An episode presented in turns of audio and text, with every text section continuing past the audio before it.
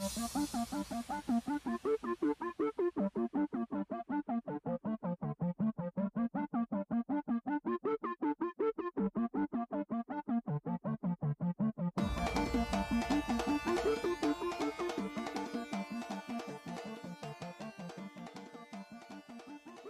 Grande abraço para você ligado na Rádio Nesp Virtual. Estamos chegando com mais um Overtime, o seu programa sobre esportes americanos. Eu sou Matheus Antônio e ao meu lado estão Gabriel Pirovani. Opa, salve rapaziada. Alexandre Vitor. Salve galera, valeu pela oportunidade.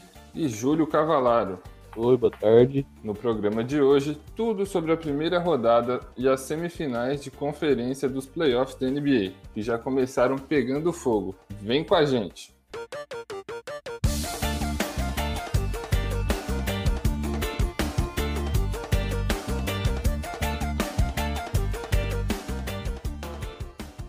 Porém, Antes de começar a falar dos jogos, né, é importante destacar o boicote dos times a três dias de jogos na bolha, em protesto à ação policial contra o Jacob Blake, cidadão negro no, dos Estados Unidos, que tomou sete tiros nas costas na cidade de Kenosha. É, os jogadores do Milwaukee Bucks começaram os protestos, né, foram eles que iniciaram tudo, e os outros times aderiram também à ideia, e a gente ficou três dias sem jogos no complexo de esportes da Disney. Lá em Orlando. Eu começo por você, Gabriel. É mais uma ação exemplar dos jogadores da NBA, né, que mostram como que a união deles, que tem uma voz muito ativa e ouvida nos Estados Unidos, pode ser importante para melhorar isso, né? Sem dúvida nenhuma, porque muita gente achou que, principalmente a visão que os jogadores passaram, né, que os donos das franquias estavam pensando isso, que ia ser só no começo essa preocupação dos jogadores, porque os jogadores só concordaram, né, em realmente ir para a bolha, porque a maioria achou que ia ter uma voz amplificada lá dentro, a maioria achou que eles iam ser mais ouvidos, eles poderiam causar mais mudança se eles estivessem jogando, chamando atenção e tal. Então, a partir do momento que isso começou, tal, toda aquela aquela polêmica, todo chamando toda aquela atenção e tal, conseguindo os efeitos que justamente eles estavam atrás. Aí parece que foi passando as semanas, foi esfriando,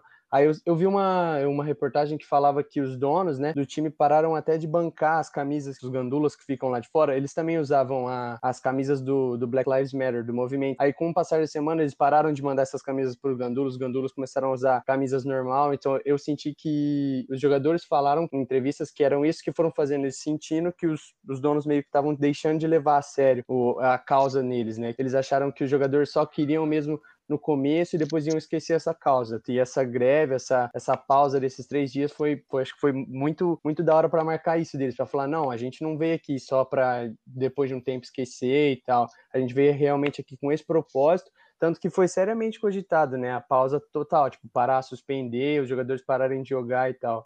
Exatamente. E, Júlio, a NBA como instituição também está fazendo um papel legal, né? Mostrando apoio ao movimento Black Lives Matter desde o início, com mensagens na quadra, permitindo mensagens na camisa dos jogadores. É, a NBA, ela tá o Adam Silver, principalmente, que é o comissário da NBA, ele está encontrando o caminho dele agora, depois de alguns anos no cargo, como também usar o esporte como uma figura política, né? Porque a gente teve pouco tempo atrás, se não me engano, temporada passada, aquela, aquele problema com a relação China-Taiwan e a NBA queria se manifestar e o Adam Silver não deixou, a liga não deixou, aí teve toda aquela polêmica com os jogadores, o presidente do Rockets foi até multado por conta disso. Então, a NBA ela tá encontrando seu caminho como espaço de manifestação política e isso é uma coisa boa. Então, a NBA sim tá, tá apoiando, mas eu acredito que é o que eles podem fazer, porque os jogadores não iam, igual o Gabriel comentou, os jogadores não iam aceitar jogar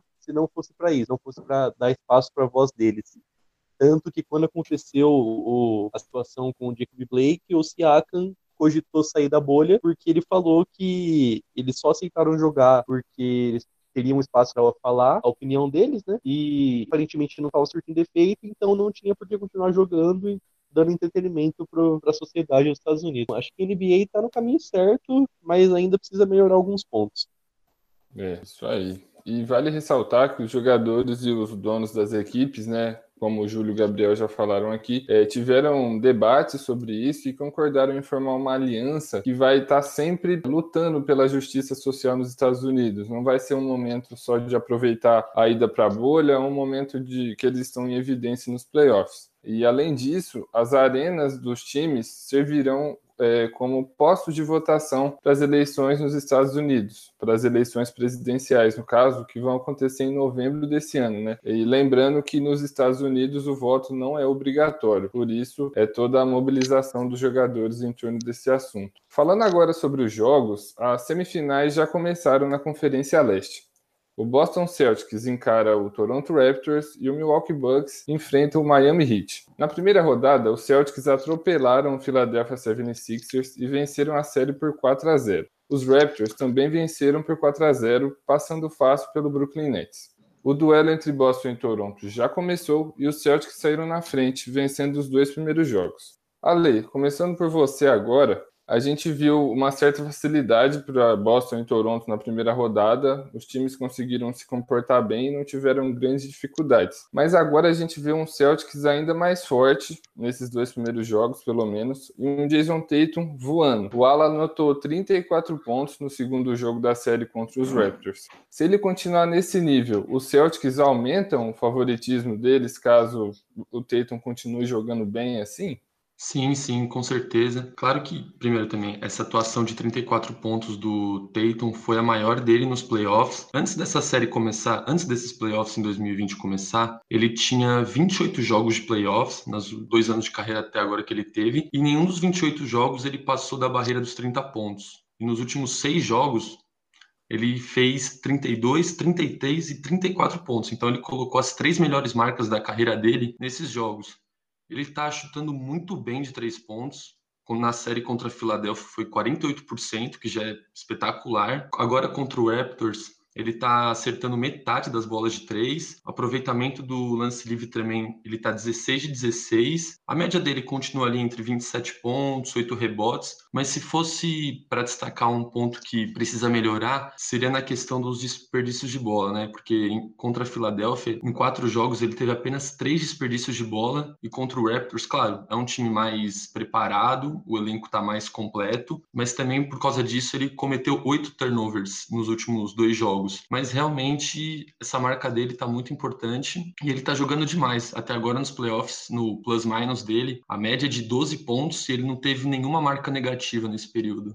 É, realmente. E, Júlio, quando o Ale citou esses erros do Tatum, né, que ele acaba cometendo alguns turnovers é, nas partidas, mas ele tem ao lado dele caras que estão jogando muito bem também, né? Exemplo disso é o Kemba Walker e o Jalen Brown. Para mim, o Jalen Brown é, a estrela mais silenciosa da NBA, assim, porque ele é cara que ele é muito constante, ele sempre vai fazer pelo menos os 15 pontos dele ali, vai contribuir com rebote, contribuir com assistência, mas ninguém comenta do Jalen Brown, é impressionante. E ele, para mim, tem tudo para ser o terceiro homem que esse time do Boston precisa. Então, o time está sendo construído em volta do Tatum, que é um talento jovem. Aí chegou o Kemba Walker, que fez uma temporada sensacional com o Hornets na temporada passada e nessa temporada com o Boston também. Foi aquilo que o time precisava, principalmente depois do que, foi o fiasco do Kyrie Irving em Boston. E o Jalen Brown é prata da casa, tá lá faz um bom tempo já e ele é muito importante para esse time, ele contribui muito para esse time, mas pouca gente comenta do quão importante ele é. Então, para mim, acho que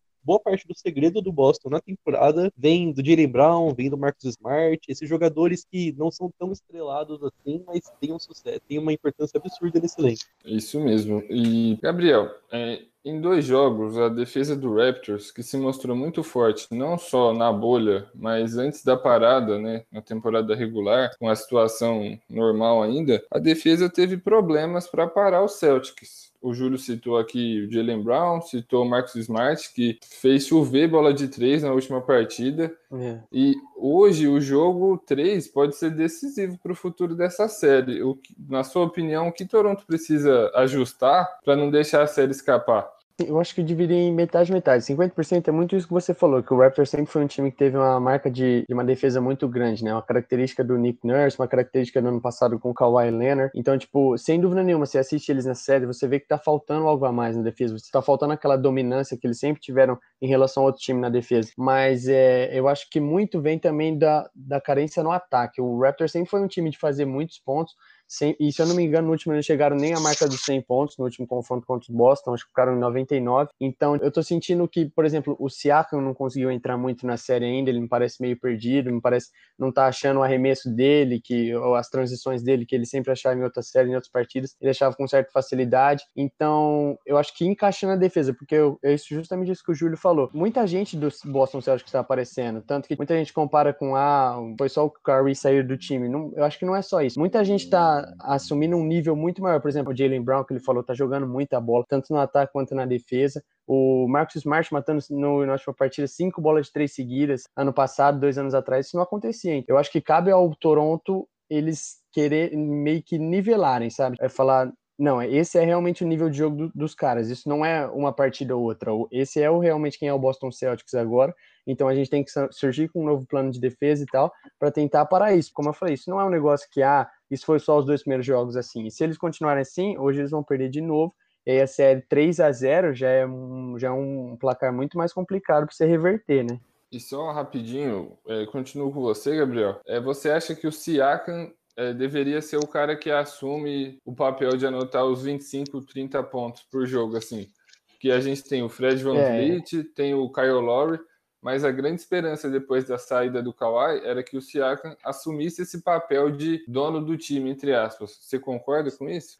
Concordo, concordo bastante, porque mesmo ano passado, por exemplo, nos playoffs do Raptors do ano passado, o, o Siakam, não eu não vou nem falar Robin do, do Batman, não era nem o Robin do Batman, que era o Kawhi Leonard, eles estavam praticamente no mesmo patamar. Tinha, você teve série no, uh, no playoff do ano passado em que Siakam teve a mesma pontuação ou mais pontos ainda que Kawhi Leonard, sabe? Você via que no fim do jogo a bola ia pro Siakam, então, tipo, você ir de um, de um, de um nível daquele, de você estar tá tete a tete com, com uma super estrela que é o Kawhi Leonard, você tá lá lado a lado com ele, para agora você ter uma, essa deficiência de pontuação no Siakam, é, eu acho que sem dúvida nenhuma, eu não acho que o torcedor do Boston espera que seja Van Vliet, que toda partida vai fazer 28, 25, óbvio que espera que ele vai aparecer com bola de três, com, com passe, com jogadas armadas, mas quando você fala de 30 pontos por partida, de 28, 25 pontos por partida nesse time do Raptors, tem que ser o Pascal Siakam, que já mostrou que tem todas as ferramentas para ter essas médias, né, para ter esses números. É, exatamente. É, na outra semifinal, um duelo que vem sendo falado há um bom tempo e que promete muito ainda, mesmo que a gente já teve dois jogos, que é entre Miami Heat e Milwaukee Bucks. É, lembrando que Milwaukee venceu Orlando Magic por 4 a 1 na primeira rodada e o Miami varreu Indiana Pacers, ganhando por 4 a 0 Para surpresa até que não foi nada disso que a gente palpitou no último programa. Miami lidera a série contra Milwaukee por 2 a 0 No jogo de ontem, né, a gente está gravando esse programa na quinta-feira, um final maluco com faltas bem contestáveis, assim, uma decisão muito contestável da arbitragem e acabou tendo um peso para os dois lados, porque uma falta marcada no Chris Middleton que deu empate para Milwaukee, né, a 3, 4 segundos do fim, e depois o Jimmy Butler batendo o lance livre com o cronômetro zerado, que ninguém entendeu muito aquela falta. Tem gente que acha que foi, tem gente que acha que não. Mas eu queria saber de você, Júlio, o jogo de ontem. Miami é, venceu, abriu 2 a 0 e é, pode ser considerado uma surpresa essa vantagem, porque Miami era o grande favorito a vencer o leste para muita gente. Não sei se surpresa em si é a palavra, porque o time do Miami é muito forte muito bem encaixado, né? Por mais que seja um time que foi construído, principalmente nessa temporada, com o draft do Tyler Hero, do Kendrick Nunn, a chegada do Jimmy Butler, mas o time do Miami é um time muito forte, é um dos favoritos sim para o campeonato, então eu não sei se a gente pode chamar de surpresa, mas acho que se o Bucks não passar por essa série, a gente pode chamar de decepção por tudo que se construiu em volta desse time. Então, Tocumpo provavelmente vai ser MVP de novo, segunda temporada seguida dele, e eu acho que já está quase decidido, não sei se não sei se tem quem tira esse MVP do Tocumpo.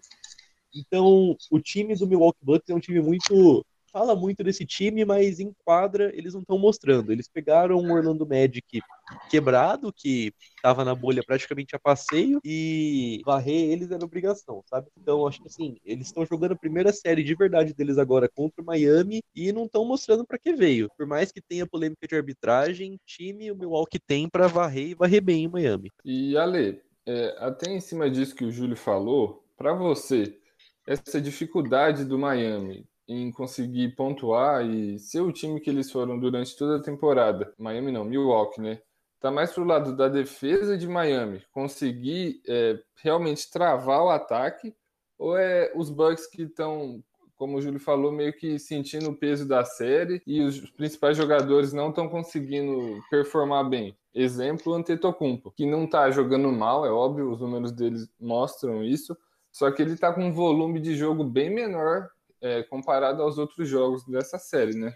Sim, sim. Isso é bem perceptível nesses primeiros dois jogos da série.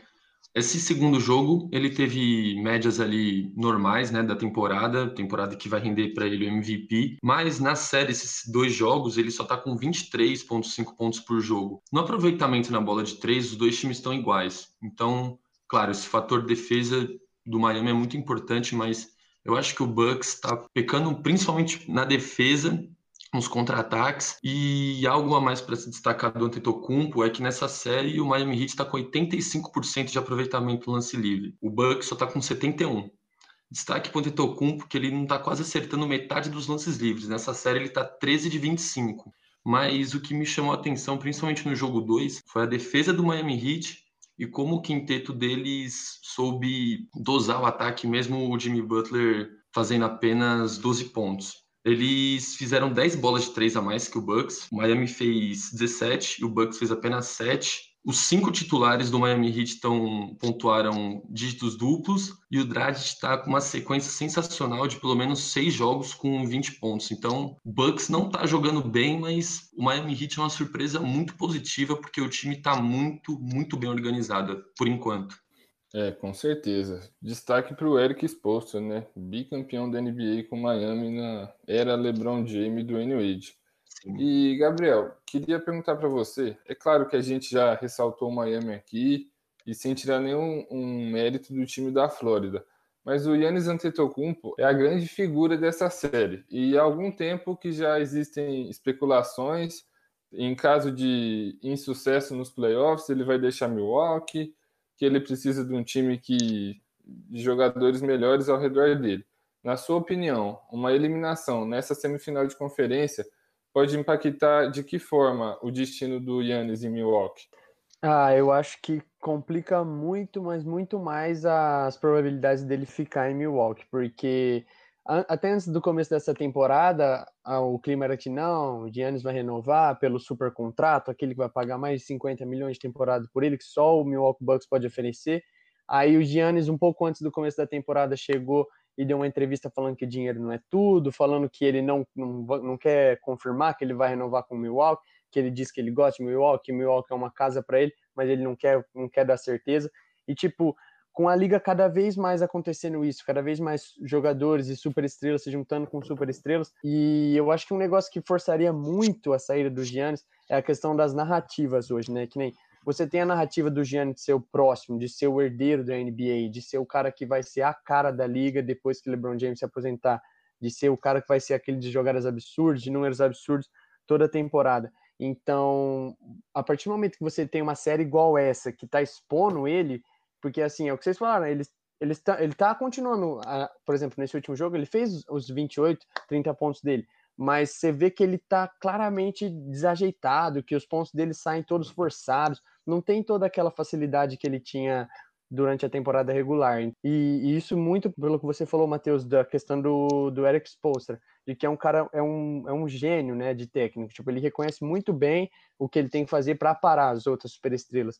Então, eu acho que se eles perdem, essa criação dessas narrativas de, ah, o Giannis não era para ser o próximo, o cara, entendeu? Aí você tem no primeiro jogo o Jimmy Butler fazendo 40 pontos, matando a bola da, da vitória praticamente, e quem estava marcando ele não era o, o, Antetokounmpo, que é o, de, o jogador defensivo do ano, eu acho que isso uma hora começa a pesar no jogador, e ele percebe que, que vai tentando ano, ano, ano, e todo ano é uma frustração nos playoffs com, com esse time do Bucks, vai se acumulando, então se eles saem agora no segundo round para o Miami Heat, eu acho que aumenta muito, muito, muito a chance dele sair desse time de, de Milwaukee, e coincidentemente, até de maneira irônica, um dos times que ele estava mais cogitado para se juntar, caso ele saísse do Milwaukee Bucks, era o Miami Heat, né?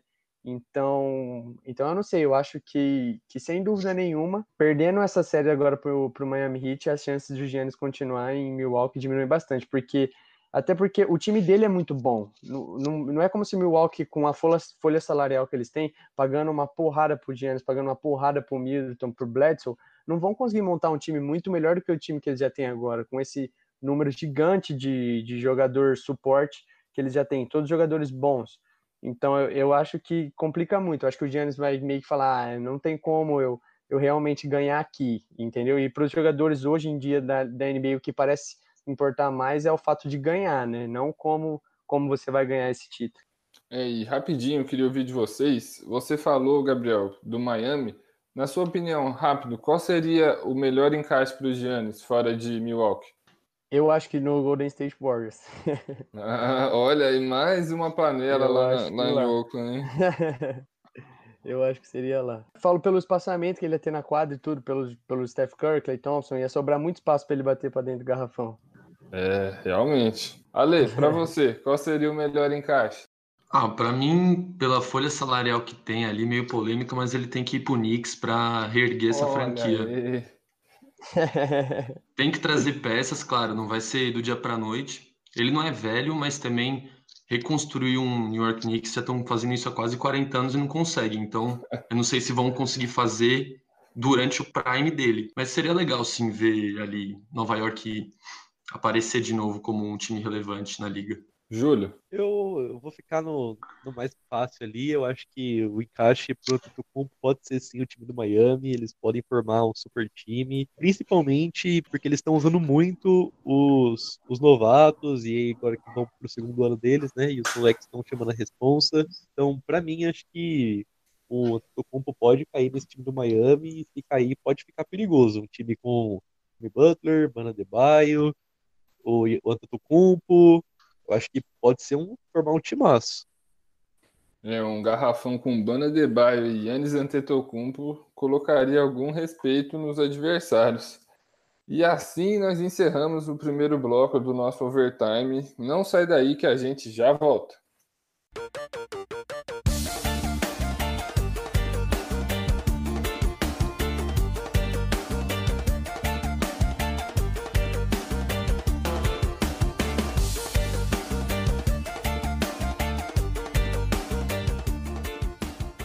Estamos de volta e chegamos agora à Conferência Oeste, onde as semifinais foram definidas ontem, na quarta-feira. O Los Angeles Lakers descobriu que o seu adversário será o Houston Rockets e o Clippers encara o Denver Nuggets. Os Clippers sofreram para eliminar o Dallas Mavericks na primeira rodada. A equipe precisou de seis jogos e de um Kawhi Leonard muito inspirado para conseguir superar as grandes atuações do Luka Doncic. Já Denver foi até o jogo 7 contra o Utah Jazz. O confronto ficou marcado pelo duelo individual entre Jamal Murray e Donovan Mitchell. Melhor para o Nuggets de Murray, que venceu a série num jogo 7 maluco também, decidido nos últimos momentos. Começar por você, Júlio, que eu sei que você é um grande fã de Luca Doncic. É, mesmo perdendo a série, acho que o futuro promete muita coisa boa para Dallas, né? Se o Luca Doncic permanecer saudável. É, com certeza, o futuro é brilhante para esse time de Dallas.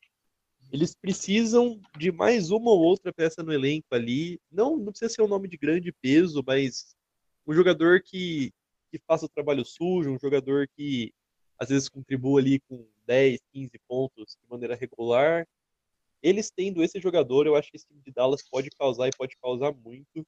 Luca Doncic é uma máquina de jogar basquetebol, ele é um excelente jogador, ele nasceu para isso e os números da carreira dele como um todo mostram isso. Então, acho que o futuro é sim brilhante para esse time de Dallas. E o que ele fez nessa série contra o contra o Clippers foi uma coisa assim digna de nota mesmo, porque ele jogou sem o Porzingis, que é a segunda estrela do time, e conseguiu ali roubar um jogo do Dallas e causar desconforto nos outros. E um desconforto grande, assim. Ficou perigoso para esse time do Dallas não não passar dessa série, viu? Então, para mim, acho que o futuro de Luca Doncic e desse Mavericks é brilhante. Agora rapidamente, né, para falar da outra série também, não dá para passar por tudo, que a gente tem muita coisa para falar das semifinais que estão por vir. É, Ale, o duelo entre Donovan Mitchell e Jamal Murray foi espetacular, só que ficou ruim para o Utah. Óbvio, mais uma vez, um time que prometia muito foi eliminado na primeira rodada. E o Mitchell, que jogou tanto, que carregou esse time, cometeu um turnover bobo, até, por assim dizer, na última posse de bola que ele teve na partida, que acabou sendo fundamental para o time dele, né? Sim, sim. Coincidentemente, eu não sei se os armadores ali estão treinando juntos, mas o Westbrook, o Chris Paul, o Donovan Mitchell, ali, todo mundo, quando o jogo está terminando, eles tomam um roubo de bola, uma jogada decisiva que acaba decidindo a partida.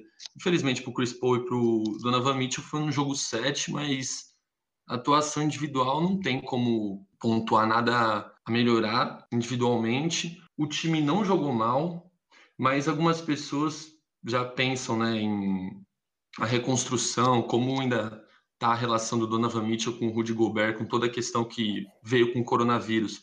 Mas a gente tem que lembrar também, na minha opinião, esse time ainda tem que ter mais uma chance nos playoffs, porque com o Bogdanovic, que faz 20 pontos por jogo, 40% na bola de 3, eu acho que esse jogador, pelo menos nessa série, seria o diferencial para o Utah Jazz ter passado.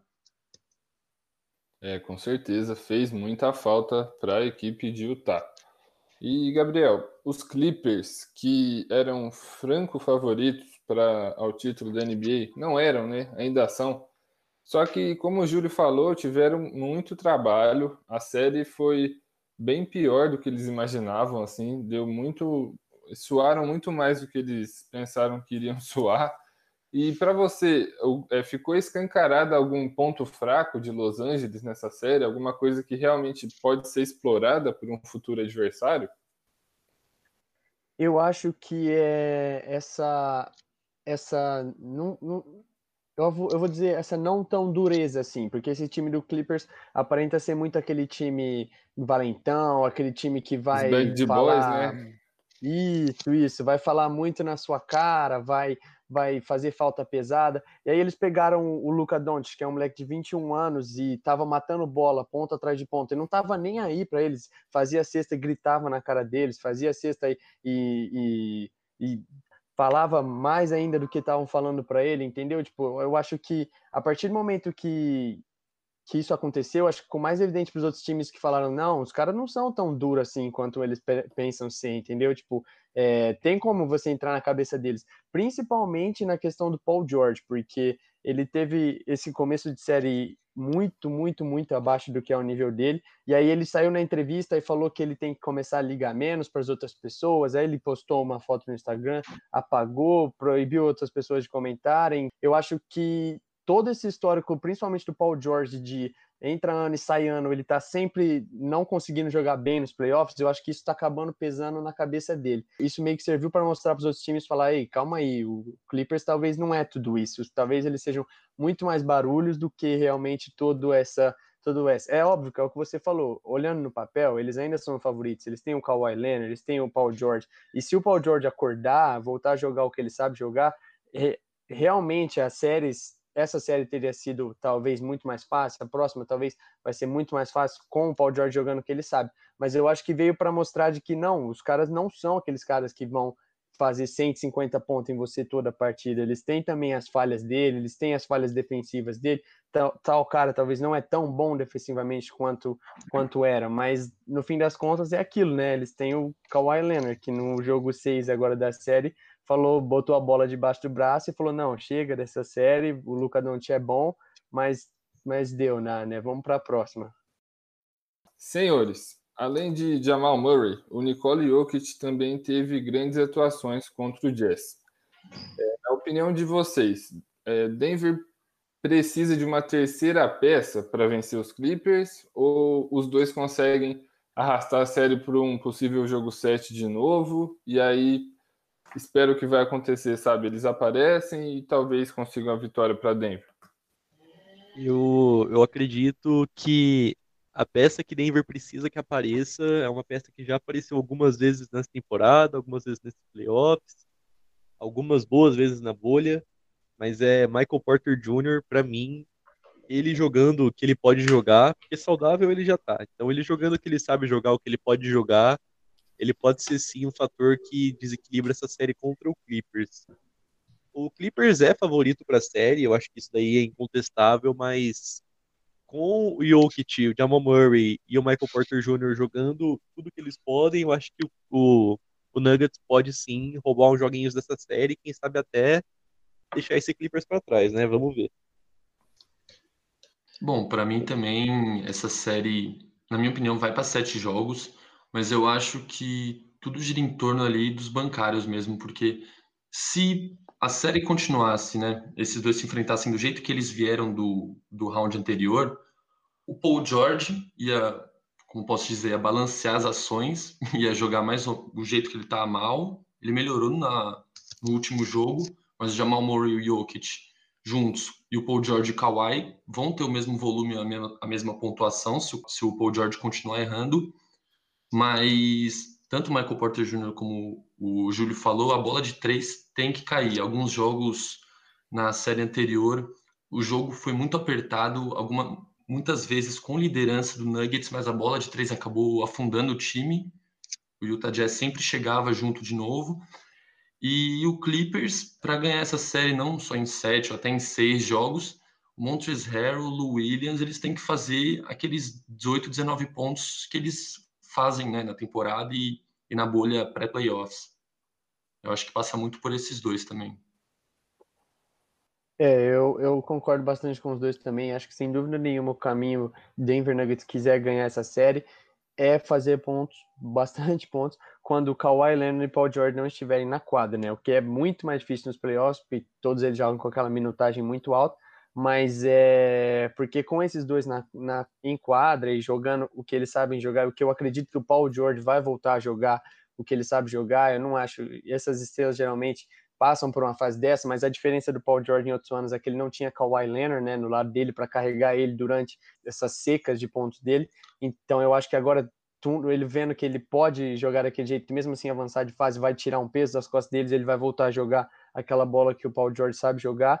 E, e eu acho que é basicamente isso. O Denver tem que forçar ele, a, a Paul George principalmente, a, to, a tomar arremessos difíceis, arremessar é, cestas difíceis, para que isso não deixar ele esquentar, porque eu acho que em relação a outra parte, em relação a Kawhi Leonard, em relação a Montrezl Harris, em relação a, a Reggie Jackson, esses caras vão fazer o que eles sabem fazer e, e, bem, o que eles fazem bem. A questão é não deixar o Paul George entrar no jogo, porque aí você tendo o Kawhi jogando o que ele joga, mais o Paul George esquentando, aí eu acho que já é demais para não só o Nuggets, mas para a maioria não todos os times da NBA. Realmente. O outro lado da chave, né, o grande rival dos Clippers, os Lakers, venceram o Portland Trail Blazers por 4 a 1. Após um susto no primeiro jogo, os Lakers conseguiram se arrumar principalmente na defesa, é, ainda mais com a lesão do Damian Lillard posteriormente na série, e evitaram uma zebra. Quem enfrenta o Lakers é o Houston Rockets. O time, como a gente falou, né, venceu o Oklahoma City Thunder ontem, venceu o jogo 7 ontem, em uma das séries mais equilibradas da primeira rodada dos playoffs. Antes de entrar na série Lakers e Houston, falando do, de Oklahoma e Houston, a gente viu um James Harden que não foi tão dominante na pontuação como ele sempre faz. Só que no jogo 7 ontem, no momento que mais precisou, ele apareceu na defesa, que foi uma área que, do jogo dele que sempre criticaram muito, né, Júlio? É, Bom, o Harden ele nunca foi, ele nunca se destacou pela defesa dele, ele passou boa parte da carreira aí sendo até vítima de, de brincadeiras, de zoações, falando que ele não era um bom defensor. E isso até era verdade, mas de umas temporadas para cá, não sei se isso é trabalho do Mike D'Antoni, não sei se isso é um trabalho do James Harden em si, mas de uns dois anos para cá ele vem acordando um pouco na defesa, vem até ganhando alguns poucos vídeos de highlight de defesa dele, Hum. Então, eu acho que para o Harden foi muito importante esse toco, porque ele é aquele jogador que ele tende a ser decisivo no ataque. Então, ele tende a ser aquele jogador clutch, que mata uma bola no fim do jogo, que faz 50 pontos com facilidade. E ontem ele ganhou o jogo no lance de defesa. E é até, acho que para ele foi mais importante ainda, porque teve um paralelo muito parecido com aquela série de Rockets e Spurs no último ano de Manu Ginobili, que no, também no jogo 7 da série, o Harden subiu para chutar de 3 e o Ginobili acertou um toco nele por trás, e aí o, o Rockets acabou eliminado. Então acho que para o Harden essa, essa decisão aí, esse acerto na defesa foi muito importante, e para o Rockets também, porque garantiu a classificação apesar de tudo. É, com certeza. E, Gabriel, os Lakers é, eram favoritos, LeBron e Anthony Davis apareceram nos playoffs, jogaram muito, e acho que para qualquer defesa é difícil de parar os dois. Mas para a defesa de Houston, que é baixa, ah, tem muita velocidade, mas é muito baixa, e não, nunca foi a defesa mais confiável da NBA. Na sua opinião, o que, que Houston tem que fazer para conseguir parar essa dupla?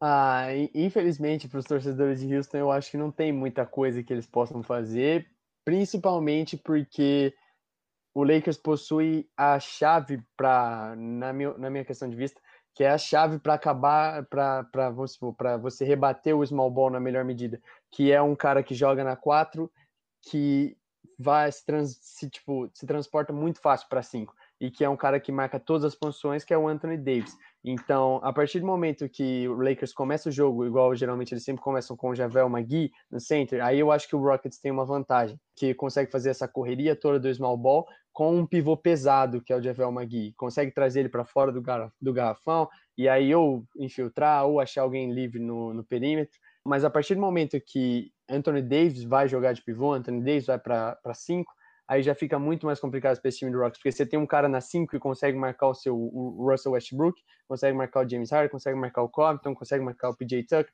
então você fica meio sem saída, ele é meio que o Coringa, né? Então, eu não vejo, eu não vejo uma saída para você para um time do Rockets para parar um Anthony Davis. Eu, eu penso assim, você vai colocar um pivô pesado, você vai, vai botar um Tyson Chandler lá para tentar para tentar marcar o Anthony Davis, mas aí você faz isso com ele na 5 e aí tem o Kuzma na 4 correndo para dentro em cima do PJ Tucker e aí você não tem que se preocupar com ninguém mais, ninguém menos que LeBron James. Então eu não, infelizmente eu não eu, eu não eu tô curioso para ver o que que o Mike D'Antoni, que não não é conhecido pela parte defensiva, né, de ser treinador, o que que ele vai fazer para tentar não deixar o Anthony Davis destruir, desossar esse small ball do do Houston Rockets. É, vai ser uma série muito interessante.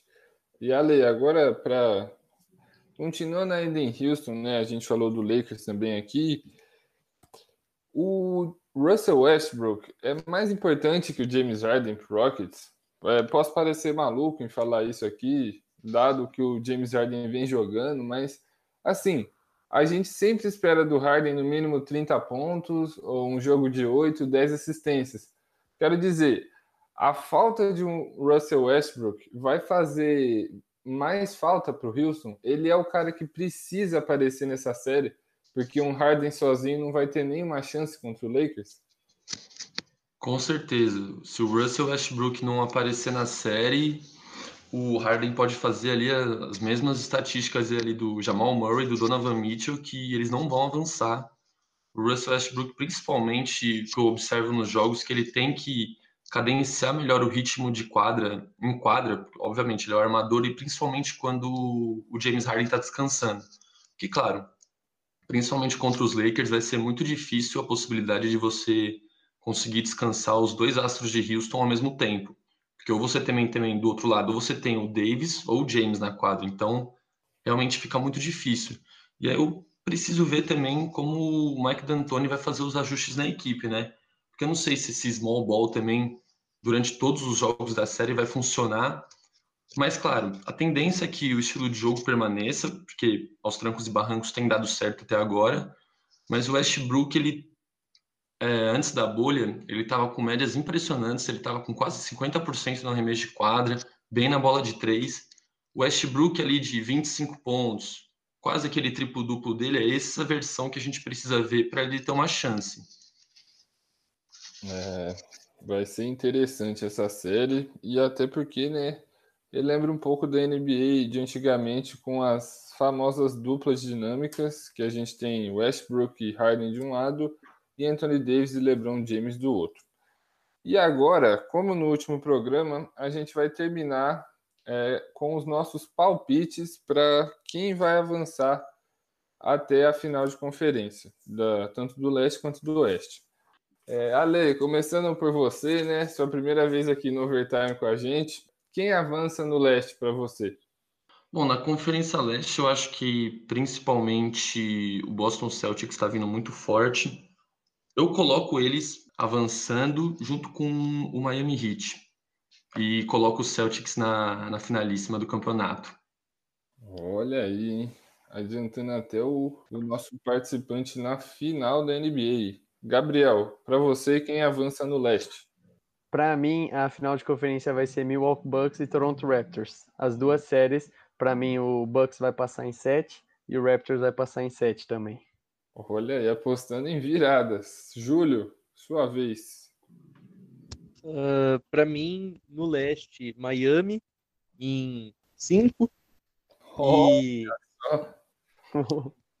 Miami em 5 e Boston em Boston em 5 também. E no Oeste, acredito que vá Lakers e Clippers. Por mais que ah, acho que isso aí era uma, uma série que desde o começo da temporada já era bem previsível assim. Que Lakers e Clippers iam fazer a final da conferência. Então, para mim não tem muito segredo. Oh, tudo bem. Passando já para o Oeste, né, aproveitando o gancho do Júlio, Lembrando que os nossos comentaristas têm algum apreço pelos times que estão nas quem torce para quem, mas Gabriel, na sua opinião, quem avança no Oeste? Para mim, é, eu, vou, eu vou copiar do Julião, é Lakers e Clippers na, na final de conferência. Lakers passando em seis e Clippers passando em seis também. É, todo mundo apostando na final que é desde o início da temporada. É o seu palpite também, Ale?